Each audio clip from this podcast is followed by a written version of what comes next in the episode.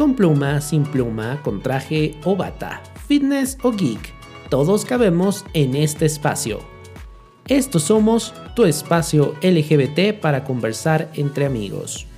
Acompáñanos en vivo todos los viernes a las 21 horas en nuestro canal de YouTube Estos Somos, conducido por Daniel Tinajero e Israel González.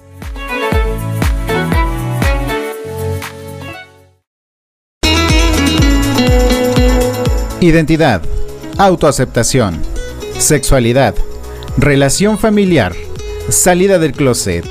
Muchos tuvimos procesos similares y pocos lo han contado. Aquí encuentras historias que te ayudarán a identificarte o inspirarte.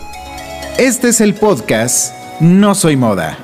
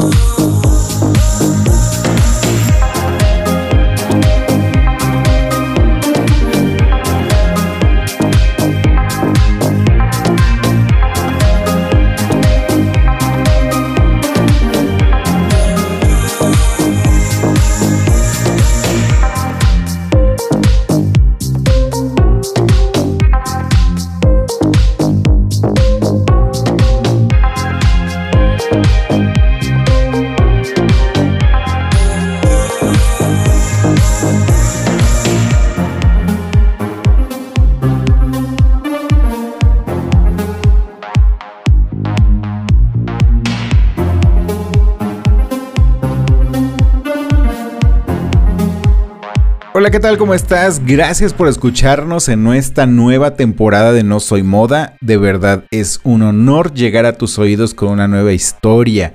Mi nombre es Israel González y hoy nuestra historia es de Iván Adil Sarmiento. Iván tiene 22 años, es un empleado de una maquiladora y creo que es de esas historias de las cuales en este programa no nos hemos topado mucho con ellas y creo que va a ser una historia muy interesante. Entonces te invito por favor a que te quedes con nosotros durante estos próximos minutos para que conozcas a Iván Adil Sarmiento. Eh, Iván, bienvenido a No Soy Moda, ¿cómo estás? Muy bien, Israel, muchas gracias este, por, invitarme y, pues nada, muy emocionado de participar en estos pues en estos proyectos, ¿verdad? Que, visibilizan a, nuestra comunidad y pues nada, muy, muy contento de estar en tu programa. No, hombre, muchísimas gracias también por aceptar. Eh, a ti que nos escuchas, te comento que en algún momento lanzamos una convocatoria vía Facebook en la cual estábamos precisamente buscando nuevas historias, buscando a nuevos invitados para que nos cuenten su historia, nos encuentren su historia de vida. Y, y pues el día de hoy no es decepción. Y este, y ya vámonos con la primera pregunta. ¿Cómo defines a Iván? ¿Cómo defines la personalidad de Iván? Híjole, fíjate, mm, mi personalidad yo considero que soy muy, eh, en ocasiones como muy retraído todavía, este, quizás tenga que ver con temas de, de pues seguridad, de autoestima, estamos trabajando en eso, pero pues en realidad considero que soy este bastante tranquilo, la verdad, sin, sin mucho sin muchos amigos, por ejemplo, este como que soy muy selectivo a la hora de, elegir a las personas como de mi círculo. Em, soy bastante este asertivo también a veces en algunas cosas como este si me propongo algo como que trato de, de cumplirlo. Y y pues sí, básicamente. Ok. ¿Y cuál es tu identidad sexual? Eh, bueno, yo soy un hombre trans de, este, como ya dijiste, un hombre trans de 22 años eh, y yo me considero eh, asexual, más bien, como que no tengo como que tanto interés en relaciones ni, ni en el ámbito como sexual de pareja este, pues son, la verdad no he tenido muchas, pero yo me he llegado a considerar una persona más asexual que, que por ejemplo, bisexual o heterosexual. No, no me identifico tanto con esos, con esas orientaciones, pero sí como más, me voy más por el lado de la asexualidad. Ok, aquí creo que vale mucho la pena que me ayudes eh, a título personal a definir un poco este tema.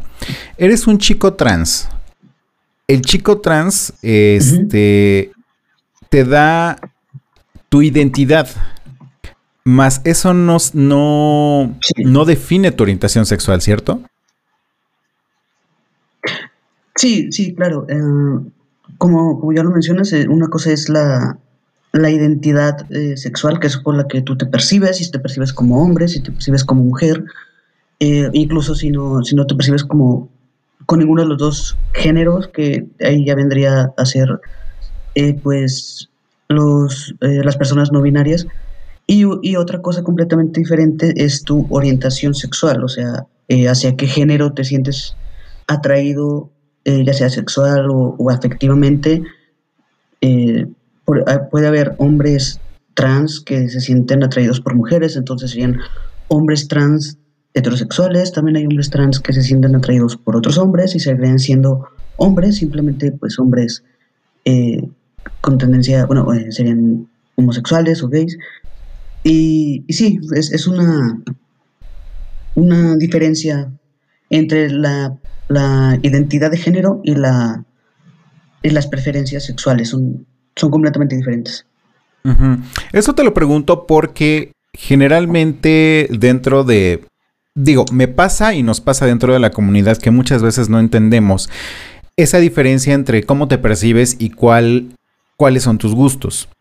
Pero si para nosotros como las personas que estamos dentro de la comunidad es complicado entenderlo, olvídate de la gente que está fuera de la comunidad. O sea, esa, esas personas, eh, si de por sí no han digerido el tema de ser gay o ser este, heterosexual, no está bien digerido, pues mucho menos es fácil entender que hay una, una situación de cómo te percibes y una situación de qué tipo de personas te gustan y, de las cuales te sientes atraído afectivamente, sexualmente, este, y, y cómo tratar o cómo buscar explicarle esto a las personas, ¿no? Es por eso que te lo pregunto y de hecho viene de otra pregunta, este, igual un poco complicada de de decir, ¿naciste o te hiciste? Eh, fíjate que yo considero que, que cualquier miembro de la, de la comunidad LGBT, este, todas, todas sus, siglas, em, yo considero que ya es como el hecho de nacer así, porque no considero que haya algo que te haga, ya sea gay, lesbiana, bisexual, transexual, como es mi caso, no, no creo que haya algo que te haga. Puede haber situaciones o cosas que te hagan como aceptarlo o te hagan que salga a la luz y lo percibas, ¿no? En ti. Pero, por ejemplo, en mi caso yo considero que yo nací así, o sea, que me haya dado cuenta a lo mejor mucho tiempo después, ya que fui más consciente de eso, eh, pues ya es, diferente, pero yo considero que nací así. Concuerdo mucho contigo porque yo también lo considero de esa forma. O sea, yo siento que esto es parte de la naturaleza. Así como los grupos ultraderechistas siempre están argumentando que, este, que Dios hizo a la mujer y al hombre y shalala, shalala. Creo que también dentro del argumento es la naturaleza es más sabia y sabrá Dios que no existe, si, si eso es verdad pero por lo menos la naturaleza te dicta eh, lo que somos, ¿no? Digo, no por algo, no, no por algo existimos, no por algo formamos parte de este mundo. Y, quien quiera negar esa realidad, pues evidentemente o está muy cegado o está muy fanatizado en sus ideas. Entonces, eh, yo también concuerdo contigo con el tema o el aspecto de que así nacimos y, creo que esta parte de la historia de la vida no va a cambiar. Sí, claro, no, no, no creo que vaya a cambiar. Y el hecho de que algunas personas lleguen a pensar que es una decisión eh, se me hace, pues, complicado entenderlo. ¿Por qué piensan así? Porque, pues, no creo que nadie vaya por ahí decidiendo, eh, por ejemplo, hacerse gay o hacerse lesbiana o bisexual o transexual para recibir, por ejemplo, agresiones, para, para ser discriminado, para N cantidad de cosas, ¿no? Que, que no son, pues, muy bonitas. Y no creo que alguien decida arriesgarse hasta cierto punto el recibir ese tipo de tratos de la sociedad. Entonces, el hecho de que alguien tenga el pensamiento de que es una decisión propia, no, no sé, es algo que no llego a entender del todo, la verdad. Claro. Y aparte, fíjate que eh, algo de lo que me doy cuenta es que todo, toda nuestra orientación sexual viene satanizada a partir de que la gente nos imagina teniendo relaciones sexuales y de que esta parte de, tener relaciones sexuales, que yo creo que el 90% de las personas en el mundo en algún momento hemos tenido, este, no les hace como mucho sentido, más que la identidad, más que cómo te perciben. O sea, el, descalificarte, el criticarte, viene más por el aspecto de cómo tienes o cómo se imaginan los demás que tienes relaciones sexuales y eso obviamente ya empieza a descalificarnos como, como personas, ¿no? ¿Por qué? Porque pues están acostumbrados según la Biblia, según las creencias, según este las costumbres, por así decirlo, a que únicamente quienes tienen relaciones son relaciones sexuales son hombres y mujeres y punto. Pero ya cuando se rompe ese esquema, este ya la gente se escandaliza y y sí, como bien dices, el hecho de que nosotros eligiéramos nuestra orientación sexual, evidentemente nos vamos por la más fácil, como cualquier ser humano. Sin embargo, esta es la parte que nos toca vivir, es la parte que nos toca asumir. Y lamentablemente, bajo esos prejuicios de cómo tienes relaciones sexuales, pues muchas veces te agreden verbalmente, físicamente y este y en muchos aspectos hasta hasta la muerte te llevan simplemente por por eso que les rompe la cabeza, ¿no? Sí, claro, es, un tema este, bastante complicado el hecho de, primero el hecho de, mm, de, que una persona se meta en algo tan íntimo como son las relaciones sexuales que alguien pueda tener.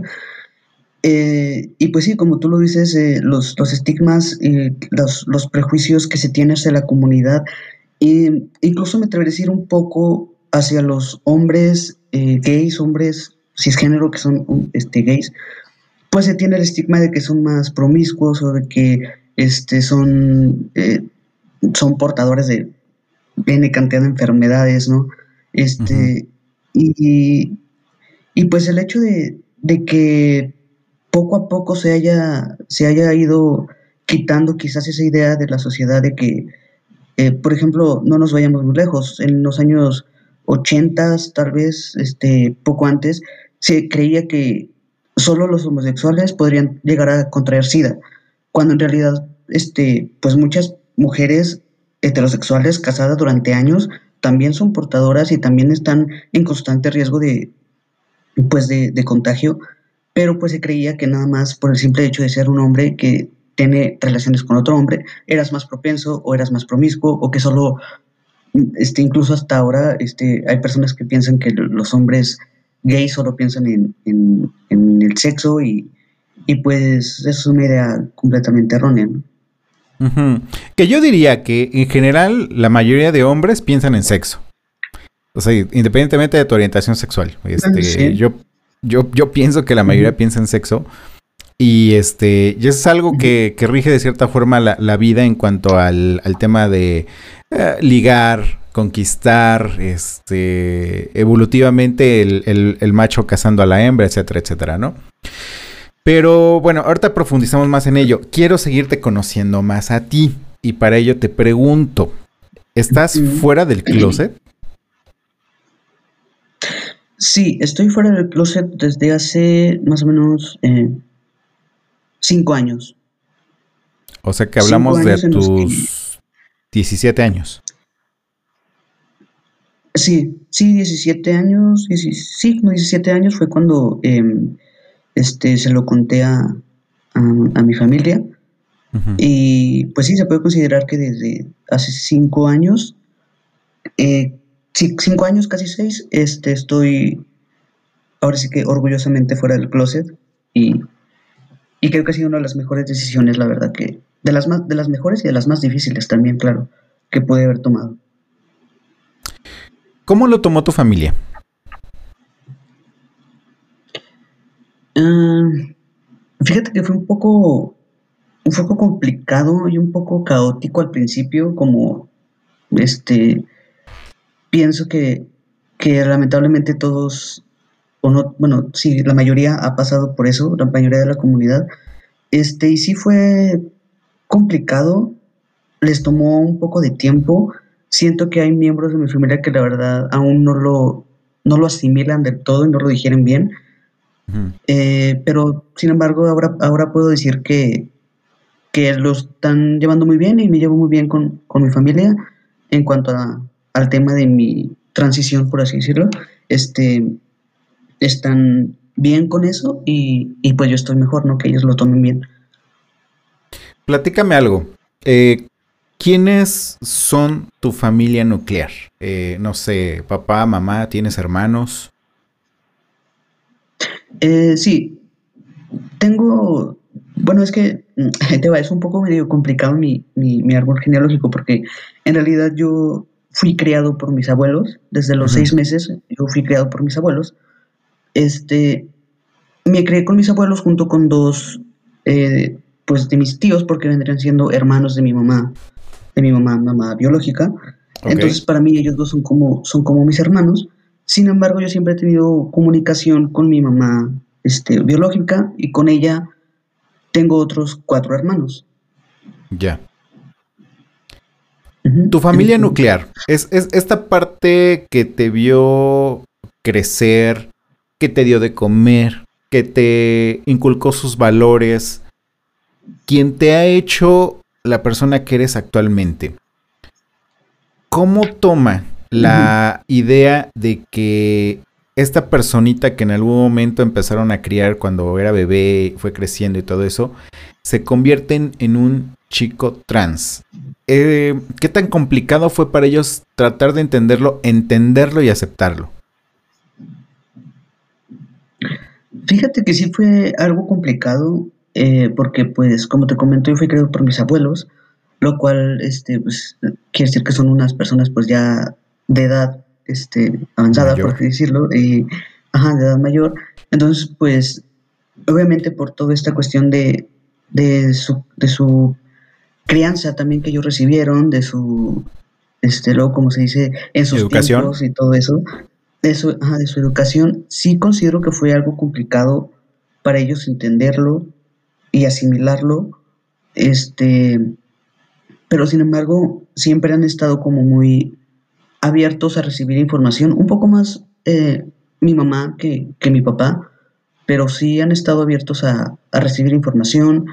Eh, de repente mi mamá este, ahí preguntaba con, en el lugar donde ella trabajaba, este, había psicólogos, había ayuda psicológica, entonces como que llevaba una buena relación con, un psicólogo en específico. Entonces, cuando yo le digo esto, este, le digo qué, qué pienso hacer, en qué consiste el, así como que a grandes rasgos le explico en qué consiste mi transición, ella se acerca con el psicólogo como para hacerle preguntas, como para tratar de informarse un poco más, ¿no? Para, para mm, entenderme. Y, y creo que les ha costado un poco de tiempo y un poco de, esfuerzo, pero lo han, lo han sabido este, aceptar y, llevar muy bien. Te voy a decir algo. Aquí me encanta toparme con esta historia en la cual la familia se da la oportunidad de tratar de entender las cosas y no de negarlas y no de este volver lo difícil más difícil. El hecho de que tu familia empiece a investigar, el hecho de que empiece a buscar apoyo psicológico, por lo menos para tratar de entender qué está pasando, es verdaderamente admirable y eso quisiéramos muchas personas de la comunidad LGBT que que nos hubiera tocado o que a, otras personas les tocara esta, esta, misma situación, ¿no? Lamentablemente la cultura muchas veces hace que, te cierres en lugar de abrir tu, tu, perspectiva, abrir tu mente y por lo menos de esta forma tan admirable el hecho de buscar información y seguir tratando de entender. Yo creo que van a pasar muchos años todavía para que tu familia entienda al 100%, pero el hecho de que te estén aceptando estén aceptando esta realidad y estén investigando sobre ella es bastante, bastante admirable.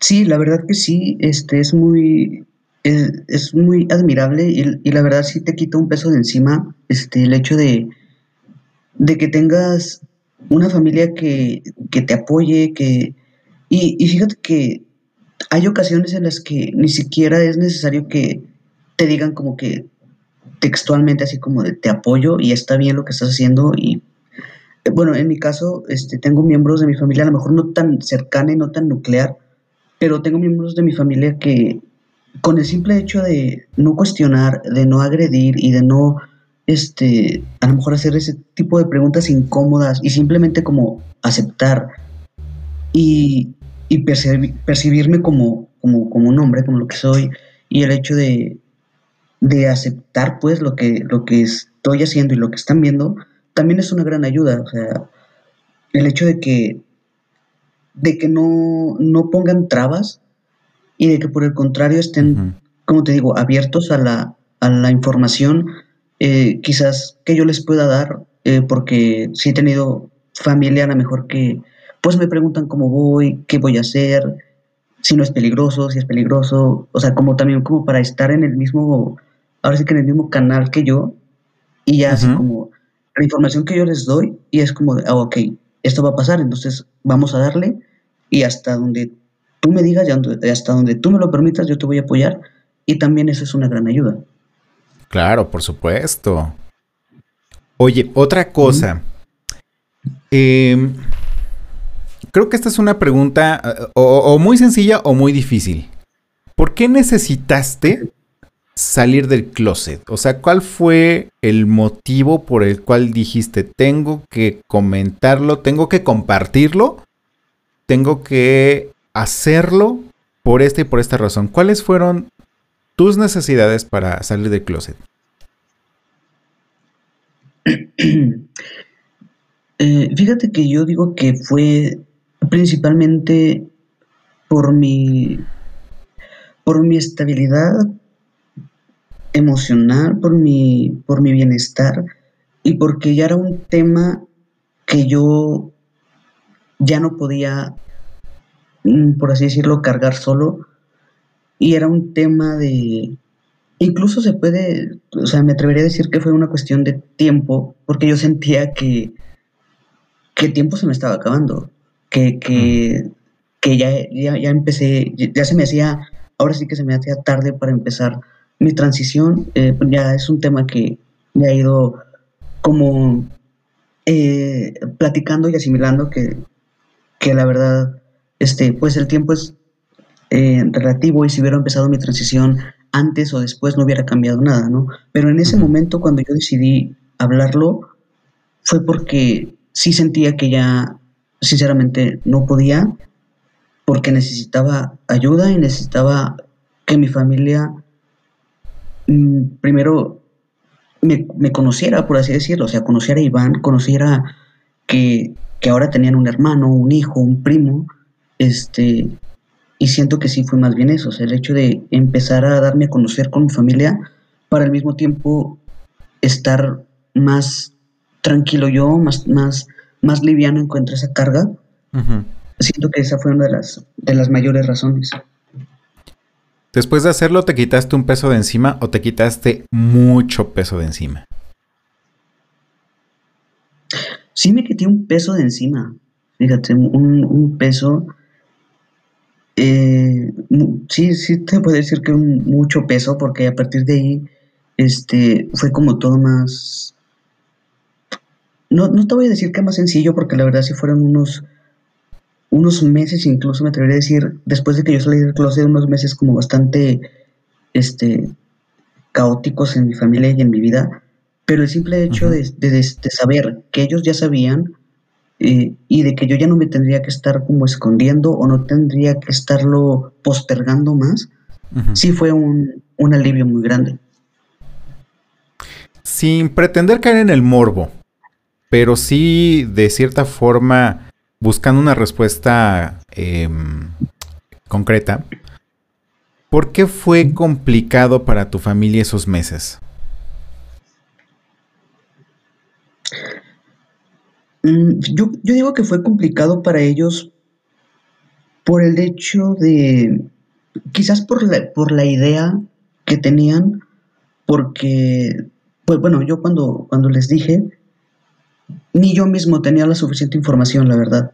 Entonces, quizás la idea que ellos tenían de lo que yo quería hacer porque les llegué a comentar de, pues sí, de operaciones, de inyecciones, de, de, pues de cosas ya a lo mejor que ellos los tomó por sorpresa, obviamente, era el hecho de yo, este, o de que ellos pensaran que yo quería operarme y hacer mil cosas, o hacerme mil cosas en el cuerpo, fue, fue difícil, yo digo que por ese lado, por el hecho de, de tener hasta cierto punto miedo de que no sabían qué me iba a pasar. Y el hecho de el hecho de la desinformación, francamente, que teníamos todos, eso conllevó a desinformación, era igual a miedo porque no conocían qué iba a ser y no conocían el riesgo, que a lo mejor, el riesgo entre comillas en el que me estaba poniendo. Y, fue eso, yo digo que lo que hizo más complicado el, los, los meses posteriores a los que yo salí del closet con mi familia. Ok, Iván, vamos ahorita a un corte pero de regreso, me encantaría que platicáramos ahora sí acerca de tu transición. No lo quiero hacer desde el lado morboso. Sin embargo, sí lo quiero hacer desde el lado del cual mi ignorancia de, esta persona que te habla eh, quiere tratar de entender. Pero yo creo que así como yo quiero tratar de entender cómo es el transición de un chico trans, eh, muchas personas jóvenes que, al igual que tú a los 15, 16 años, como tú me dijiste, no tenía la suficiente información, de cierta forma tú, desde el punto de vista completamente personal, los puedas, les puedas abrir un poco el panorama de decir esto y esto y esto puede suceder en adelante. No sé si estés dispuesta a comentarnos esa parte. Claro que sí, con mucho gusto. Yo, este, tratar de dar la información que yo, que he ayudado para poder, este, para poder ayudar a, a otros chicos sería, pues me gustaría mucho. Perfecto. Y pues bueno, vamos ahorita a un corte. Eh, recuerda que tú que nos estás escuchando, que estás en No Soy Moda, estamos en una plática bastante interesante con Iván acerca de su vida. Es, te recuerdo, es un chico trans. Y ahorita nos va a comentar su transición, ¿sale? Eh, recuerda que estás en No Soy Moda, en un momento regresamos. No te desconectes, enseguida volvemos con No Soy Moda.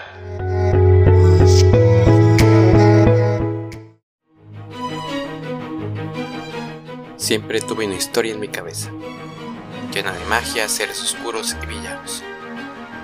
El tiempo, mi salida del closet, la discriminación y la vida fueron llenando esa historia de personajes y trasfondos. Busca Raíces Sombrías de Fabián Ramos en Amazon, tanto en formato físico como libro electrónico, y sé parte de esta aventura.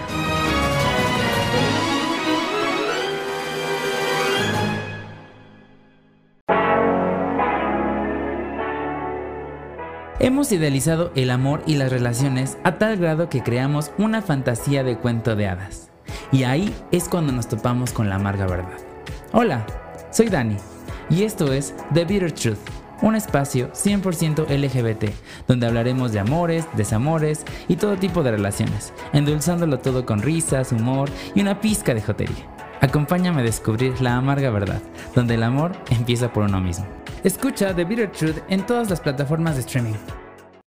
Hey, ya estamos de regreso. Esto es No Soy Moda.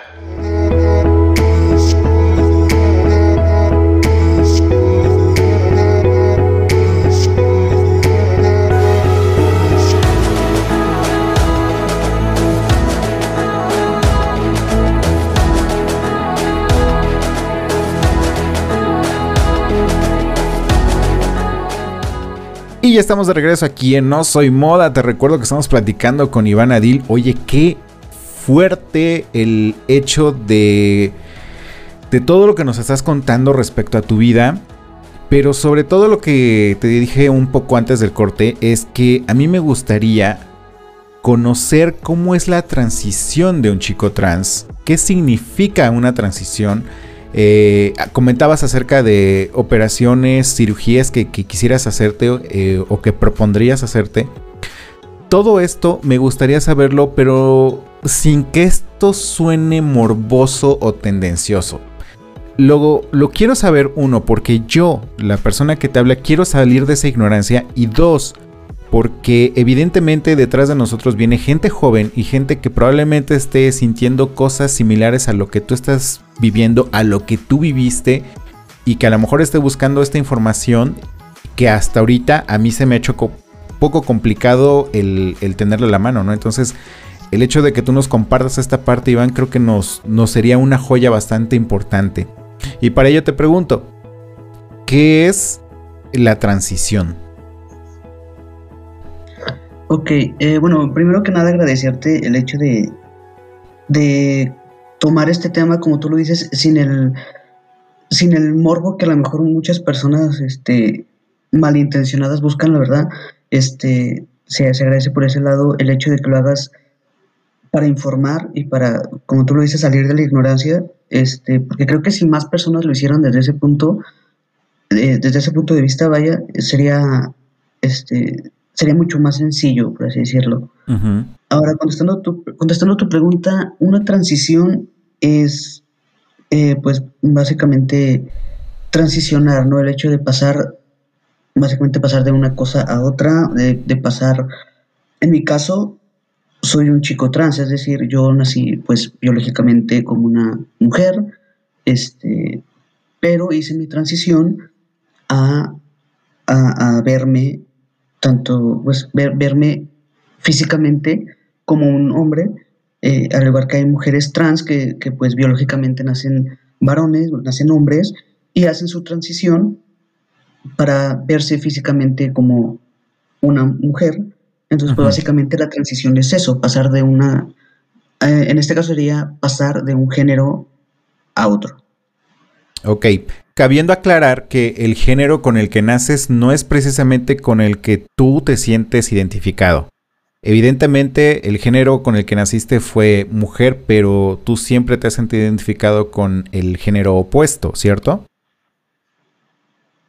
Sí, claro, sí, es, es, es, fíjate que es un tema, este, un punto bien importante, el hecho de, em, de que una persona no se sienta identificada con el género que se le asignó al nacer, siento que sería la como la descripción más atinada para, para una persona trans, una persona transgénero, es, eso, el hecho de no sentirte identificado con el género que se te, que se te asignó al nacer. Ok, ahora, eh, ¿a qué edad tú eres consciente este, de que esta parte de ti que, trae el género opuesto al cual, al cual tú te identificas, dijiste, esta parte no me gusta, esta parte no me hace sentir cómodo. Eh, ¿Cómo fue tu expresión este, desde niño? Em, fui consciente, mm, te podría decir que desde los 15, em, 16 años más o menos, que bueno, ahora claro, ya que hago, que ya que hago memoria, este, sí tenía como ciertas actitudes desde muy, desde muy chiquito, desde los 6, 7 años más o menos, como que mi comportamiento no era el de una niña, o, no, era, no era el comportamiento que todos esperaban, por ejemplo, de una niña. Entonces, pero claro, yo en ese momento no, no era consciente que había algo este, diferente o algo raro en mí, distinto en mí. Eh, ya sin embargo, pues pasan los, pasan los años, eh, la verdad sí, sí, como que ignoro un poco este, este lado de mí hasta que este, pasan situaciones y circunstancias en mi vida que me hace cuestionar y por primera vez después, eh, después de mucho tiempo, por primera vez como cuestionarme y enfrentarme hasta cierto punto en realmente qué soy, qué es lo que quiero y, pues hacia dónde voy, ¿no? Entonces sí te puedo decir que conscientemente sí fue como hasta los 15 eh, años más o menos. Ok, a los 15 años tú ya aceptas tu realidad, eh, aceptas realmente quién eres. Supongo que en ese momento decides llamarte Iván o en el proceso de... Y, y empiezas a tener ciertas dudas, empiezas a tener ciertas curiosidades respecto a, a quién eres realmente. Y entre ello es el plantearte a los 15, 16 años cirugías o todavía empezaste a buscar información para tratar de entender más allá este, qué significaba lo que sentías? Eh, no, fíjate que fue tiempo después. Ah, bueno, yo a los 15 años como que, eh, como te repito, como que soy consciente de que hay algo como que no cuadra. Sin embargo, no, no, no doy todavía este, con qué es eso que no cuadra. Ajá, sabes, al principio fue como, me acuerdo mucho que me atrevería a decir que lo que lo detonó, y me acuerdo que fue como que me empezó a, ahí a llamar la atención una compañera de la secundaria, este, entonces fue como, wow, aquí hay algo como que no, como que no es correcto, entre comillas, por decirlo, porque pues todo me indicaba que eso no era lo correcto, ¿no? Lo socialmente establecido. Ajá, exacto. Lo socialmente establecido no era, no era que a mí me gustara o me llamara la atención esa compañera.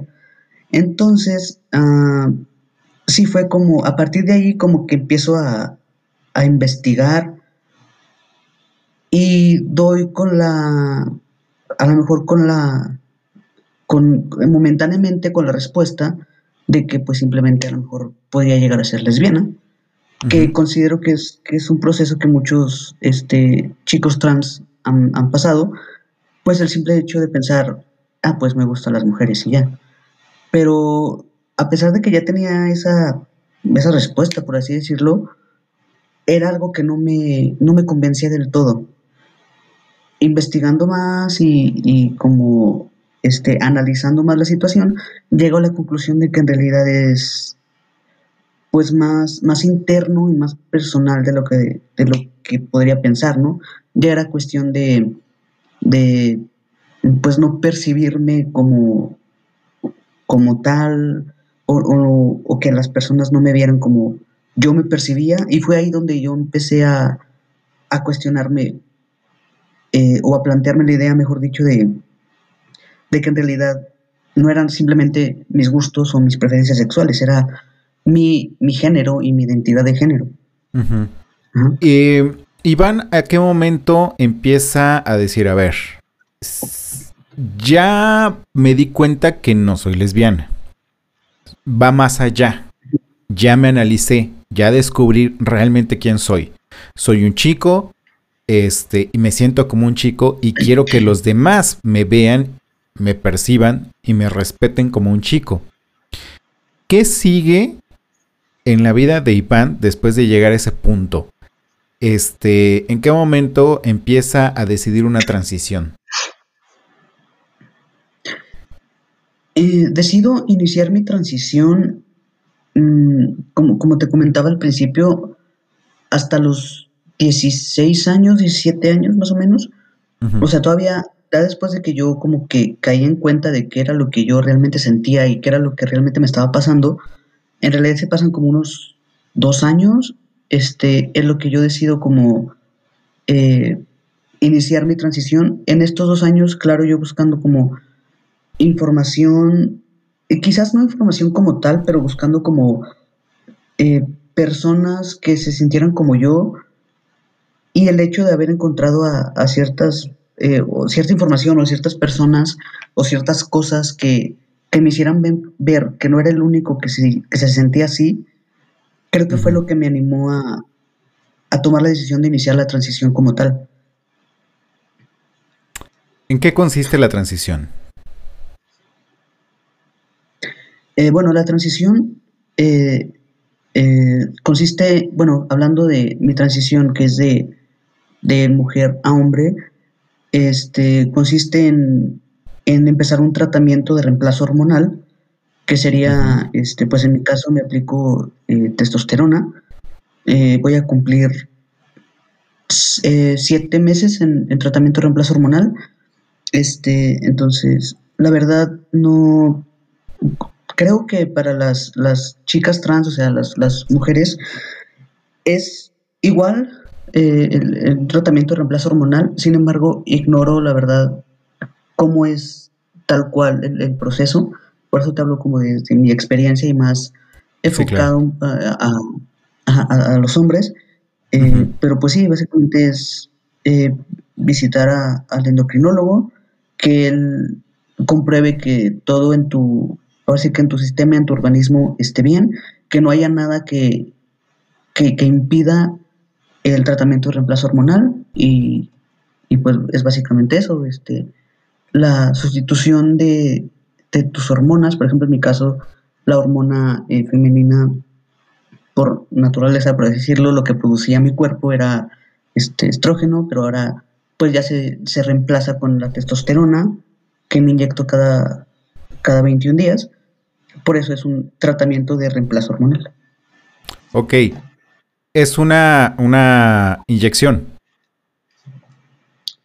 Eh, sí, bueno, en mi caso sí este, me aplico inyección, pero eh, creo que también existe eh, un gel, que es gel este, también con, como con testosterona. Ya depende este, mucho del, tanto del, tanto de la persona como del, de su endocrinólogo qué, es lo que se le ajusta mejor y, y qué se te acomoda a ti mejor este, para tu tratamiento, ya sea gel o, inyecciones.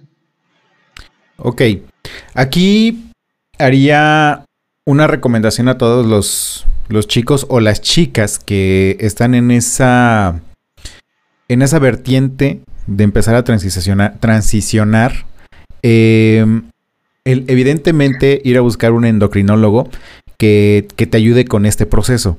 Pero tengo una duda bien grande. ¿Cómo, ¿Cómo llegaste a tu endocrinólogo y le dijiste, soy un chico trans?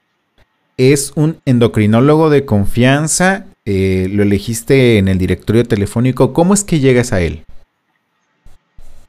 Eh, no, bueno, mi, mi, en mi caso es una endocrinóloga, es una doctora, la doctora este, Diana, Diana González, que es una, de verdad, una excelente doctora. Eh, yo tuve la fortuna de que ella ya había tenido eh, contacto, por así decirlo, con otros chicos trans. De hecho, a ella, a mí me la, me la recomendó un amigo, este, que también es un chico trans. Entonces él me dijo como, mira, esta doctora a mí me atiende, entonces como que ya estaba más familiarizada con el tema. Ok. Entonces, eh, siento que en ese, gracias a eso, pues a mí me, resultó un poco más fácil el acercarme a ella, porque pues ya tenía conocimiento de lo que yo quería hacer. Pero sí, como lo, como lo dices, este, es importante que si hay, hay algún, algún chico o alguna chica que quiera iniciar el tratamiento, sí es bien importante que tomen en cuenta que ante todo es la, este, pues su salud y que es un tema bastante delicado y que sí vale la pena buscar ayuda y buscar asesoría y buscar un endocrinólogo que les dé este, confianza y les dé, se sientan cómodos, ¿no? También porque pues a veces es un tema complicado y sinceramente a veces hay doctores que pues quizás desde su falta de información podrían llegar a hacer sentir incómodo a alguien. Entonces sí es importante que si tú tienes la posibilidad si le inviertas a un este a una asesoría de la mano de un endocrinólogo. Claro, por supuesto. ¿Es caro? La verdad, sí, sí se puede llegar a considerar un poco caro como tal el, el inicio del tratamiento. Digo el inicio porque el, el, inicio del tratamiento pues son estudios y son, este, son varios estudios, la cita con, con la endocrinóloga, este, pero yo, por ejemplo, sí tuve que como ahorrar un, un, poco de dinero para poder, este, hacerme los exámenes, eh, las citas con la endocrinóloga. Eh, por ejemplo, en mi caso me, me, me mandó a hacer un, un, ultrasonido pélvico, me parece que se llama, o sea, para ver como los ovarios y todo eso. Uh -huh. Entonces sí, eso sí fue un, una, una, inversión, por así decirlo, de eh, bastante considerable, que a mí me tomó un poco de tiempo ahorrar y tener la solvencia para poder este, llevarla, pues. Ok, eh, me, me, comentas que pues, sí, de cierta forma hay que tener un, un, un pequeño ahorro para ello. Eh, posteriormente a, esa, a ese primer paso, el, ¿el, resto del tratamiento sigue siendo caro o, o ya, no, ya no lo es tanto? Eh, bueno, aquí sí, sí dependería, eh, por ejemplo, de la marca de, de, testosterona, de, pues sí, de las inyecciones que, que te recomiende el endocrinólogo, eh, sí varía uh -huh. el precio y los exámenes eh, cada cierto tiempo que te manda hacer para confirmar que todo esté en orden y todo siga bien, este, pero eso siento que ya no es tan, tan pesado o tan costoso como el, el, hecho de empezar en sí el tratamiento. Ya no, la verdad sí se considera, eh, bueno, yo considero que sí es un precio accesible, claro, también dependiendo mucho de la situación, uh -huh. ¿verdad? Pero en, claro. ya no es tan, tan, tan, costoso, por así decirlo, y ya no es, ya no tienes que hacer tantas cosas. ¿Qué tan importante es el apoyo de la familia dentro ya de este proceso de este, cambiar la hormona, de en, en su momento pensar en cirugías? ¿Qué tan importante es? Yo considero que sí es bien importante porque de alguna forma te da esta seguridad de, de, que cuentas con alguien, de que el día en que a lo mejor te sientas mal o, o que tengas que ir a ciertos lugares o hacer ciertas, ciertas cosas, pues tener esta, como te digo, esta seguridad de que cuentas con tu familia, sí es, sí es bien importante, sí te, sí es, sí te aligera un poco la carga de, del, del proceso en sí, sí, sí es una gran ayuda. Contéstame si quieres o no esta pregunta. Eh, ¿Ya te hiciste cirugías y cuáles tienes planeadas hacer este, dentro de un de, de cierto plazo? Uh -huh. eh, no, no, ahorita este, por el momento no tengo ninguna cirugía. Mi plan a, a futuro es este, hacer la, la mastectomía, que sería este, la operación del pecho, eh, masculinización del tórax, uh -huh. o, o, también se conoce así. Eh, existe otra cirugía que también muchos, muchos hombres trans optan por hacérsela, que es la, la extirpación de, de lo que sería el útero y los ovarios. Eh, yo no, no tengo en realidad pensado hacer, hacerme esa cirugía. Lo que sí me gustaría hacer, y si está dentro de mis planes, sería la, la mastectomía, que es solo la operación del pecho. Eh, pero bueno, por el momento no, no tengo ninguna cirugía. Ok, para hacer la mastectomía, eh, la intención, entiendo yo, que es eh, cambiar la apariencia del cuerpo, de, un cuerpo femenino a un cuerpo masculino y estilizado. Eh, sí, se podría decir que sí, eh, a grandes rasgos eh, sería eso.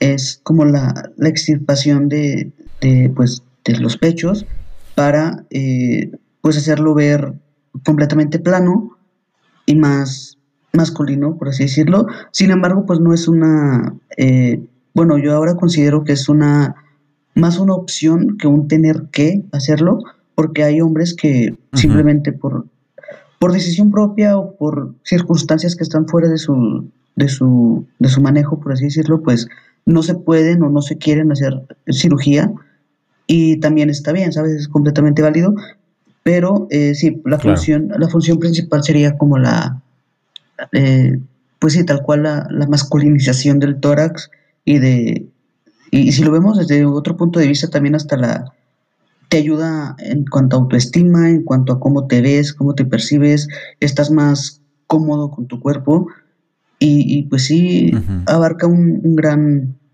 un, abarca muchas cosas, pues la, esa, esa, esa cirugía abarca muchas cosas.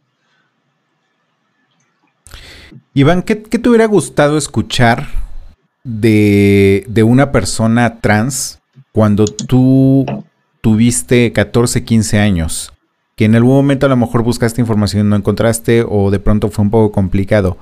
Eh, ¿Qué te hubiera gustado escuchar y qué es lo que quisieras decirle precisamente a estos chicos que vienen detrás de, en, nuestras generaciones, detrás de nuestras generaciones, y que tengan esta inquietud de saber cómo se hace, saber qué es lo que sigue, saber cómo estar seguro de lo que siento y este y buscar el apoyo también. ¿Qué consejos les puedes dar? ¿Qué consejo les podría dar? Pues principalmente que que tengan mucha paciencia. Esto es un, proceso de mucha paciencia donde se pone constantemente a prueba tu paciencia, entonces sería principalmente eso, como que tener paciencia. Em, y pues tener también, más que paciencia, y tener mucho, mucho carácter para defender lo que, lo que quieres hacer y, y lo que eres.